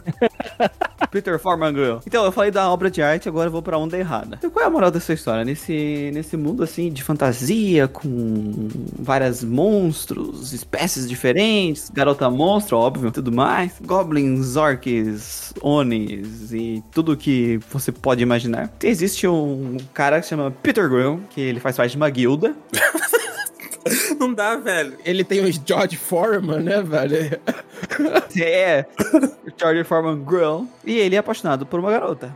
Só que o pai dessa garota é chefe da guilda e o cara é super protetor e não quer que a filha dele case com ninguém. Esse é bom, esse é bom. Então ele resolve participar do torneio que, tipo, o torneio de todos os guerreiros do mundo vão pra ver quem é o mais forte. Porque se ele vencer, ele vai conseguir ter uma carta na manga pra convencer o, o sogrão. Então ele vence esse torneio. Só que, sem saber, é, ele, ele acaba ganhando esse torneio e esse torneio tem importância política pra esse mundo. Que geralmente o vencedor desse torneio acaba algum reino querendo agregar o cara à sua família Sim. pra poder deixar descendentes lá. É porque o cara é foda, né? Porque o cara é foda, exatamente, deixar o gene, né, pra, pra frente. Eugenia, né? Eugenia. É eugenia total. Começa o erro ali. É tipo o cavalo, o garanhão, né? É que nem como o Luffy fala, que nem o, o fala assim, ah, isso aí é, é igual milho, né? É igual milho, né? Só que pelo menos aqui ele teve que provar que o, o valor dele, né, é baseado em nada. Se esforçou, se esforçou. É, é meritocracia, meritocracia. Ok. Deixa eu cortar pra vocês aqui. Deixa eu ver se é isso mesmo. Eu, tô, eu acabei de achar aqui um texto em inglês de algum. ca- Ah, não, é o nome do episódio, tá bom. Porque eu achei que era algum texto, tipo assim, Peter Grill e a filosofia. Não, é o nome, é o nome, é o nome. É Peter Grill and the Philosopher's Time, é o nome em inglês. Ah, que maravilha. Esse que é o nome, bom. Então o que acontece? Ele tá noivo dessa guria, porque ele conseguiram convencer o pai dela. Ela é minha favorita também, cara. Se eu fosse o George Foreman Grill, eu também ia querer escolher ela. Das meninas, ela é minha favorita. sim. Só que qual é o problema? Vai vir mulheres atrás dele, pra, né, terem filhos com ele. Só que o desgraçado, a carne é fraca. Ah, grande George. Porra, o George. No dia que ele ganhou o torneio, já, a carne já perdeu. Sabe aquelas placas tipo, é, nesse ambiente de trabalho não tem acidente há não sei tantos dias. Nosso recorde é de sei tantos dias. Dele é tipo, sou fiel a tantos dias. Meu recorde é de zero dias. Zero ex- exatamente, cara. É uma história de Netorari. Esse Harem Netorari. É isso. Então o que acontece? Ele acaba. é, As duas Onis do, da guilda acabam, né? Ele acaba deixando a carne, né? A carne vencer. E aí elas começam a ameaçar ele, né? Porque até ele né, ter filhos com elas, é, ele vai ter que manter relações com elas. Senão, senão ele, ela- elas vão contar pra noiva dele. É o famoso Valendo! Valendo! Oi, oi, oi, Oi, oi, uba, uba, uba. Basicamente o anime da banheira do Gugu, né? Basicamente, cada arco é pra adicionar uma nova membra da banheira do Gugu. É isso. É o anime do infiel. É o anime do final. E colocar em situações que ele tem que esconder essa situação onde ele se encontra. E ele sente muita culpa, só que a carne é fraca, ele sempre perde. Mas a menina do Guild Master lá é tão mais legal. Eu acho ela muito mais visualmente mais apelativa do que as outras. Não, mano. Pensa no seguinte: o cara é um cocôzão, velho. Ele, ele já devia ter desistido dela. Por que, velho? O cara já tá com, sei lá, sete no, no harém netorari de reverso dele lá, velho. Duplo escapado. No primeiro dia ele já tinha que ter soltado a real pra mim, sabe? Eu fico com muita raiva que o cara fica ou desiste e abraça, abraça o harém, abraça a merda. Abraça a merda. Abraço o Arém. É, abraço o Arém e é isso aí. Bola pra frente. Já foi, já era. Deu, já era, cara. Acabou. É basicamente o anime do Jô, velho. Nossa senhora. Anime. Vocês estão ligados na história do Jô, né? O, o ex-centroavante do Corinthians. Só tá envolvido no pagode, né? É, velho. Só isso, velho. Deixa acontecer naturalmente. E, e depois vai pro teste de paternidade, né? O próximo arco, provavelmente. É o Ratinho? É o Ratinho, teste de DNA. A segunda temporada no Ratinho. Imagina isso aqui pega assim, Peter Grill, você não é o pai. É. Nossa. Isso aí é um plot twist do caralho. E o, e, e o teste de fidelidade do, do João Kleber. Do João Kleber, é. Para, pa, pa, pa, pa, pa, pa, pa. Aí a gente tá falando do anime. Imagina, imagina, imagina. Se é o um anime inteiro do Peter Grill e no teste de finalidade, tá ligado? É, as minas chegando lá e tal. Se eu sou o autor, último arco do anime, penúltimo arco, ele, ele ia casar com a mina Aí, na- quando chegar na igreja, o pai dela, o, o chave da guilda dele, para, pa, pa, pa, pa, pa, pa, pa, pa, para, pa, parou. Eu- Olha na tela, olha na tela aqui. O pai dela tenta fazer, tipo, um esquema pra ele trair ela. Só que, tipo, o cara já traiu ela no primeiro dia. É muito bizarro. Eu li um capítulo de Peter Grill, eu ainda acho, assim, como eu leio muita coisa da coreana, e coreano é podre, Mas eu não acho que eles são mais leves que os japoneses nesse sentido. Nossa senhora. ah, não, não, eles são podre, tipo, de, de, de uma de traição, assim, eles são piores. Ah, não, isso é, isso é, isso é muito. Isso é, isso é bizarro. Eu não duvidaria nada do último capítulo, do último episódio, assim, descobrir que a mina também tava dando pra todo mundo, deve ser muito genial. Plot twist, é. É só karma. Isso seria só o karma. É cheio de, de referência e paródia, porque tem a parte que é com as Goblin, e aí tem o Goblin Slayer. Só que o Slayer dele é diferenciado, né? Ele mata as Goblin com a espada dele. Com a espada dele. Isso. Entendi. Meu Deus do céu. É, é esse tipo de vibe errado, cara. Esse é o, é o negócio que ele é feito só pra putaria. É isso. Não tem mais nada. Bom demais, bom demais. É, é, o cara é foda, a mina quer dar pra ele e ele é um infiel, entendi. Ele é um infiel. A Maria Melon tá cantando agora. Eu sou infiel. É, entendi. Tem que ter uma amante, né? O homem que sabe tudo sobre goblins. O caçador de goblins. Kenji-san. E as goblins são literalmente goblins, elas não são nem fetichizadas. Essas aí não. A que entra pro harém dele é, que é Hobgoblin daí, né? Ah, mas aí tem que ser, né? Do, do protagonista é diferenciado, né? Essas goblins, elas são só goblins com cabelo e peitos, mas não tá careca. Essa aqui é do protagonista, né? É diferenciada. Não tem cabelo.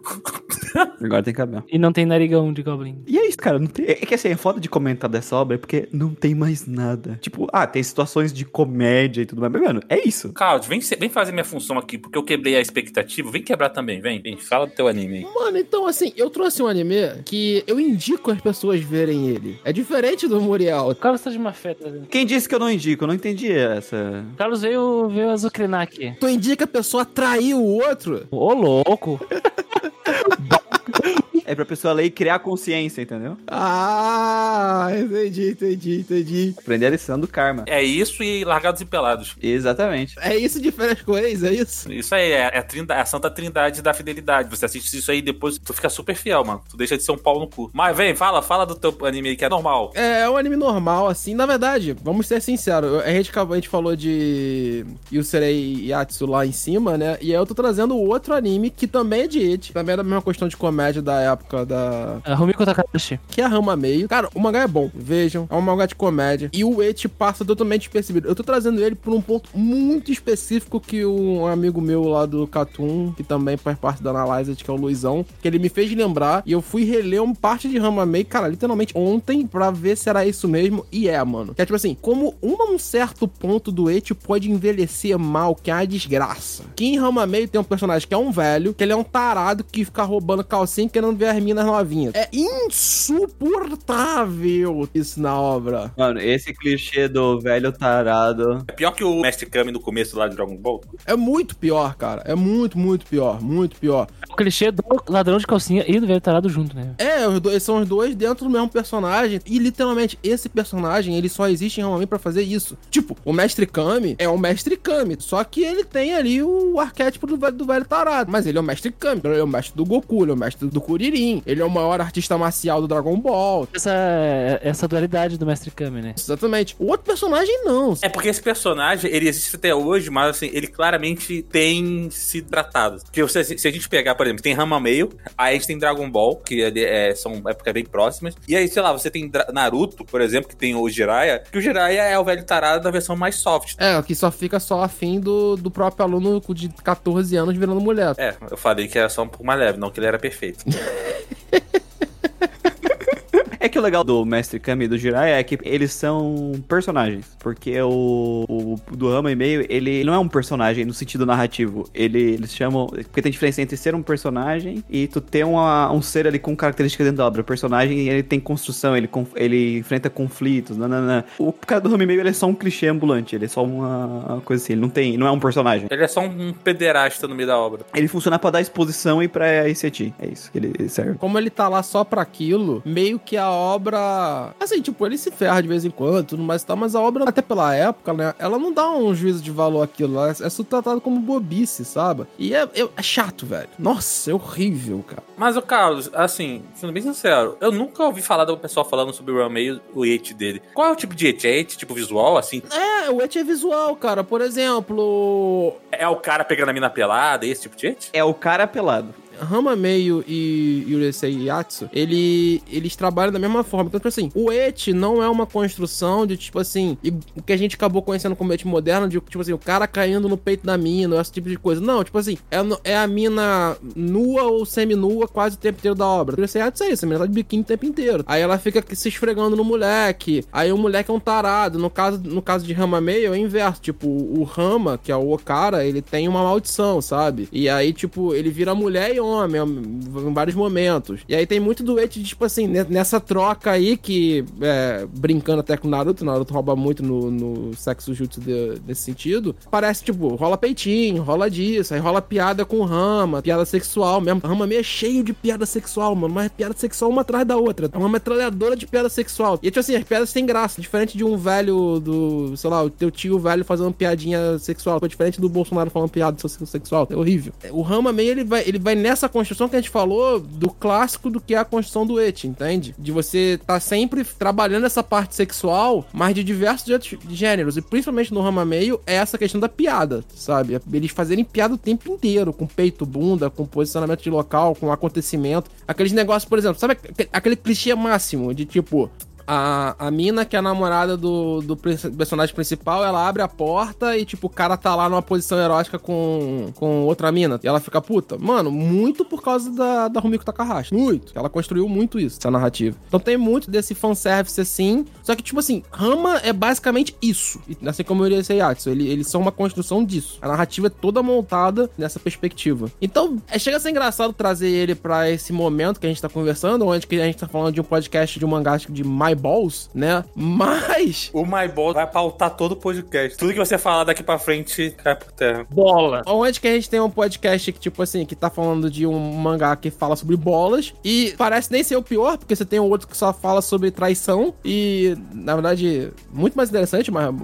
Mano, minhas bolas falam de superação, cara. Exatamente, entendeu? É, exatamente. E sobre romance, amor de verdade. Essa é a parte mais louca do My Boss, fala de amor de verdade. Minhas bolas falam de amor de verdade, superação e força de vontade. De vontade. É. E aí o, o Rama, a gente traz ele, mas ele é um eti, entende? Só que, tipo assim, como ele ficou muito lá atrás, e ele é um anime muito antigo, e vamos ser sinceros, na muito mais lá atrás.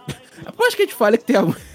Existe um paradoxo no mundo, né? Principalmente no Brasil, a gente falando para pensar nisso, vamos parar pra pensar um pouquinho, que a gente fala que o mundo antigamente era, um- era mais conservador, ao mesmo tempo que tinha a banheira do Gugu 4 horas da tarde, né? Então, tipo, é, era conservador entre aspas, né? Não era conservador pro. Mas assim, cara, o Rama, ele tem essa estruturação, mas ele acaba parecendo um et leve e só mais comédia em comparação com os ets que a gente tem hoje em dia, sabe? Hoje em dia, assim. É, é, eu acho legal trazer, voltar em Rama e falar, falar desse problema que Rama tem, mas comentar sobre essas duas obras porque elas são duas obras que suplementam o gênero. E, cara, as pessoas têm que ler, cara. É super maneiro de, de acompanhar essas duas obras nesse sentido. Pô, é grande pra caralho, né, mano? É gigante. As duas são gigantes, né? Yurusei Yatsu também é gigante. Inclusive, acho que o novo anime tá marcado pra ter 52 episódios. Essa tia aí, velho, a Rumiko, ela gosta muito de escrever, velho. Inclusive, eu conheço pessoas que dizem que ela devia ter se mantido no eixo na comédia há muito tempo, porque a qualidade de traço dela, do design dela, piora quando ela vai pros shonen de romance aí, pai no Yashi da vida. Ela escreveu um que eu tentei ler, que era, é, cara, que eu caio no Rini, eu acho. É, que eu caio no Rini, que eu caio no Rini. Eu quero no Rini, é dela também. Eu assisti uns episódios e eu falei, achei, cara, muito chato. velho. Eu acho legal. Assim, o Inuyasha também, o Inuyasha também acho chato. É, mas eu acho o Inuyasha chato, então eu acho que eu só não gosto. Eu, eu tenho vontade de ler, acho que é Mal que tá, tá no Brasil, não é? Mal. aham. Acho que tá o dela. Eu tenho maior vontade de ler pra ver como é que é. Mal, tipo de Mao? Mal, de. M-A-O, é isso. Ah, É o nome do boneco do personagem. Dirama, eu só sei que é o estúdio, né? O Jin. Que é uma bosta. É, o estúdio Jin é, é ruim. O estúdio Jin é, é ruim. O melhor anime que fizeram foram, como o Guaraná gosta de sempre de lembrar, fizeram o Fate Stay Night, mas o Fate Stay Night ruim, não o Fate Stay Night bom. O Face Night Cursed é. Quer dizer, o- os- todos são ruins, mas o, o, o pior, né? Todos são ruins, eu concordo com o Lucas. O que é ruim e mal animado. Ah, os, os- os os caras querem só causar. Fala isso, o cara que trouxe My Balls pro podcast. Melhor que Fate, hein? É, Melhor que Fate. Melhor que Fate. É melhor que Fate. é que fez. Se eu quiser ver a ult do Gilgamesh, eu vou lá em queijo, que é muito mais interessante também. Ah, queijo é outra obra de arte, né? Queijo e My Balls é. É bom demais. Mas aí, Queijo My Balls. Queijo minhas bolas. Gabriel, tu manda essa na noite, na balada, tá ligado? Ele mais bom, ai meu pai do céu. Aí só situar que, tipo, da direção de Rama Meio também tem o diretor de Pupa. Só pra vocês saberem onde vocês estão se enfiando no buraco. Agora vai, Cris, fala do teu aí. Traga a gente pra luz, gente, de, de novo. O meu próximo anime, depois de falar das bolas de baixo, agora falaremos das de cima. Das duas de cima. As duas. Esse, esse- esse é pesado, mano. Nossa. Eu vou trazer aqui, eh, já que a gente tá falando de Eti Ideia Errada, eu vou trazer um Seinen dessa vez. Ele teve adaptação, tá? Já teve duas temporadas. Estou falando de um anime que foi lançado em 2010, a primeira temporada, adaptado pelo estúdio Hood Entertainment, que fez um monte de anime merda, tipo Blaze Blue, Outer Memory, Drifters, Fantasista Doll e Nazo no Kanojo X. Só coisa Canced, dirigido pelo Ricardo Kaneko. Ah, ah. É, na- não, Naso no Canojo não. Naso no Tem que falar, tem que falar o apelido, o anime da baba. O anime da baba. O anime favorito do Euro Marques. Anime da Baba. Dirigido pelo Ricardo Kaneko, que dirigiu também o grandíssimo Manu Heikunchou, que é um outro anime eti, ideia errada das mulheres samurai peituda, quanto maior o peito, mais forte. Então, vamos falar de Seikon no Quasar, baseado em um mangá, com 24 episódios na primeira temporada. Eu acho que 24 na segunda também, porque 24 é um bom número. Aí sei que é uma coisa não dá. O bagulho de moleque ganhar poder chupando teta é foda. viado. Essa é a pegada. É o pote de mana deles, cara. Mano, o nome do moleque é Alexander Nikolaevich, coisa assim. É algo assim. Pra quem não sabe, no Quasar é uma obra é de ação sobrenatural, né? Ah, e tem como foco fundamental, base fundamental de sua narrativa o Eti. Por quê? Porque existem uns caras chamados Quasars nesse, nesse mundo. E os Quasars são pessoas com habilidades de manipular um elemento específico da tabela periódica e suas características atômicas, eletromagnéticas também. Os accelerators da vida. Exatamente, mas é muito, é muito criativo a forma que o autor trabalha os poderes dos Quasars em si. E aí tu tem o- uma dupla de meninas que vivem numa igreja ortodoxa. Aí chega um cara aí, que é o Sasha, né? O Alexander, um russo. E ele é um Quasar. Ele é o Quasar que manipula... Qual é o elemento mesmo dele? Ferro. Ferro, ele, ele manipula o ferro. Ele é o coisa do ferro. Então ele consegue manipular o elemento ferro como se fosse a dobra do avatar, sabe? Só que ferro. Ele consegue então criar armas com ferro. Basta ele encostar em coisas feitas de ferro, ele consegue manipular livremente, ok? E aí, qual é a característica dos Quasars? Eles têm seus poderes carregados, ativados pelo soma de uma Maria. Olha só, referências religiosas. O que, que é o soma de uma Maria? É leite de garotas virgens. Então eles têm que mamar no peitinho de uma garota virgem pra carregar seus poderes. É a mana potion dos caras. Uhum, é o Ana Post dos caras. Então, no meio das pancadarias e das tretas políticas, intrigas políticas da igreja e de, que- de interesse dos grupos de Quasars, tu tem cenas muito, muito hardcore, às vezes, de, de eti, cara. Uma loucura. O autor ele foi genial, porque, tipo assim, ele põe o cara mamando na teta e fala, tá, porque o moleque não vai mais longe. Porque se a minha deixar de ser virgem, ela vai deixar de oferecer o poder. Exatamente, exatamente. O cara vai assim, vou amarrar meu roteiro aqui, ó. O E- é o Ed com o roteiro mais bem amarrado que já existe, porque o cara já explicou. E é legal. Só vale teta, só vale peitinho. Eu não tô sendo irônico aqui, que é legal, porque puta merda, a forma que o autor explora, cara, a, a forma da interação Não dá. das habilidades dos coisas, mas é verdade, das habilidades dos coisas. É porque eles usam habilidades químicas, né? Tipo, de um elemento específico. Exatamente. Então, se eu, não, me- eu bem me recordo, o primeiro coisa que o, o Sasha enfrenta é o cara que manipula o cloro. Isso acontece próximo de uma piscina. E ele começa a utilizar as propriedades corrosivas do cloro, sabe? Então ele converte a piscina numa uma, uma grande. Ele, ele muda o pH, né, da água. E aí começa a derreter tudo. Pô, é muito foda. Só que ao mesmo tempo tem umas cenas assim que tu fica tipo, esse autor aqui foi longe demais. Principalmente quando aquela personagem, a loirinha, a Ekaterina, ela é introduzida, porque ela é uma sádica, né? E ela começa a ter uma. A Maria dela é uma menina lá que ela tortura e ela gosta de apanhar e tal, que é a Hana Katsuragi. E aí elas. Tem umas cenas assim muito tensas, muito tensas. Mas é uma coisa legal. A minha personagem favorita é a Teresa, que é a freirinha. Ah, Sou apaixonado por ela. O Seiko no Quasar, ele tem um elenco estelar de, de, de seiyus, né? De dubladores. Que é, eu- na época que eu assisti, é, o anime saiu em 2010, eu fiquei impactado. Com tanta gente foda junto. Então tu tinha só o top da balada da época. Ayumi Fujimura, Aki Toyosaki, Minori Chihara, Hirano Aya, Yoko Hikasa. Gente que trabalhou em grandes animes, tipo Keion, sabe? Na época. Suzumiya Haruhi, sabe? E os caras fazendo anime de chupar peito e gemer. Eu tu vai falando assim, a Aya Hirano fazendo. Ah, gemi- gemidinho de. Nossa, velho. É muito escroto. Que te radicalizou? A Hirano Aya, aliás, é a dubladora da, da Ekaterina, da menina sádica. Então, nossa, E a Minori Chihara, que é a dubladora da fazenda Nagato Yuki do Suzumiya Haruhi no Yutsu, é a minha querida Teresa. É muito louco que tu tem esse elenco estelar cantando. Isso, por exemplo, o encerramento do Seiko no Coisa, que é o Passionate Squall, é, que é o primeiro, depois eles, elas cantam também a segunda. Todas essas meninas juntas cantando uma música só. Então, isso foi a parte que me deixou mais impactado e, e com essa série. Além do Eti também, porque, enfim, naquela época eu era um jovem. Mas muito louco mesmo, muito louco mesmo. Então, o Seiko no Coisa aí é uma obra seinen, que é interessante a gente lembrar que Eti é uma coisa para pessoas mais velhas, né? E o Seiko no Coisa é uma obra com muita violência. Então, é claramente, o cara se aproveitou do contexto de qual estava sendo publicado e foi além mesmo. Meteu o pé na jaca. ele meteu uma coisa em outro lugar. Feito na boca. Eu não consigo chamar isso de Cernen. Eu, eu adoro muito o termo é, Dark Juninho que a gente fez lá, porque, mano, é muito que o moleque de 15 anos quer ver, só que com as porradarias de gráfico de sair do sangue pra caralho, isso aí, mano, puta que o pariu, velho. Eu não consigo levar a sério. O moleque é a cara, quando ele tá com as marcas lá, ele é a cara do moleque de The Grey Man.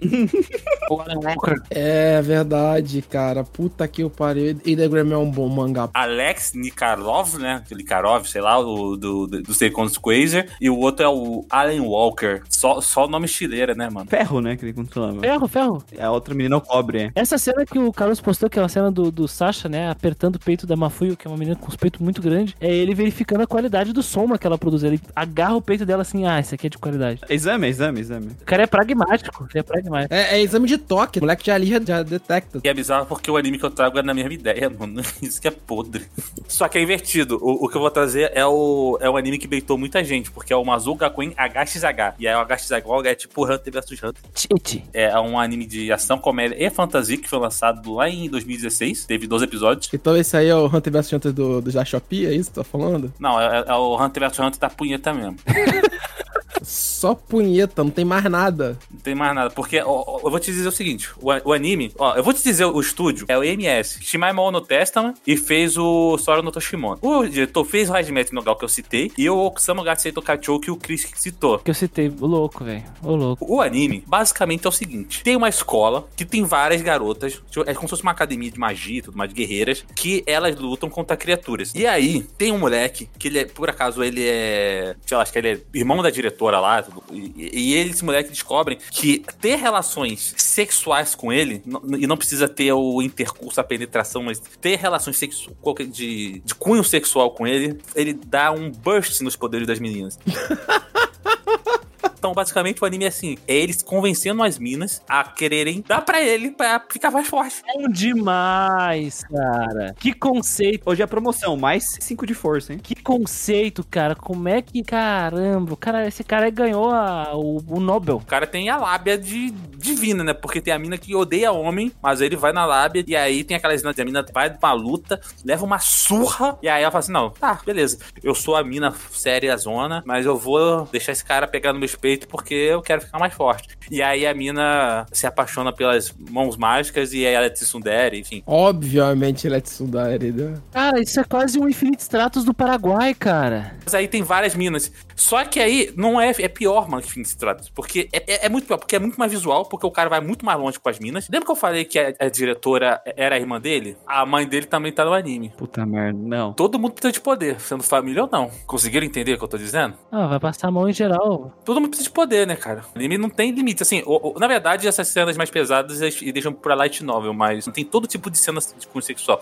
Tem censura. Cara, o Crunchyroll censura os negócios. Não tô gostando disso, velho. Tem uma cena que a mina tá perdendo a batalha, aí mandam um trailer pro lugar onde tá a mina, e quando ela abre o trailer, quem tá dentro tá o maluco e fala assim: então, faz brincadeira com o cara aí e depois volta pra batalha. É, é, é nesse nível. Ah, adorei. Adorei, cara. Nossa, que merda. Que loucura, cara. É, parece Infinite Stratos, só uma fanfic de Infinite Stratos, cara. Pior, né? Porque vai bem mais longe. As meninas, pelo menos, têm personalidade. Óbvio que não. Não.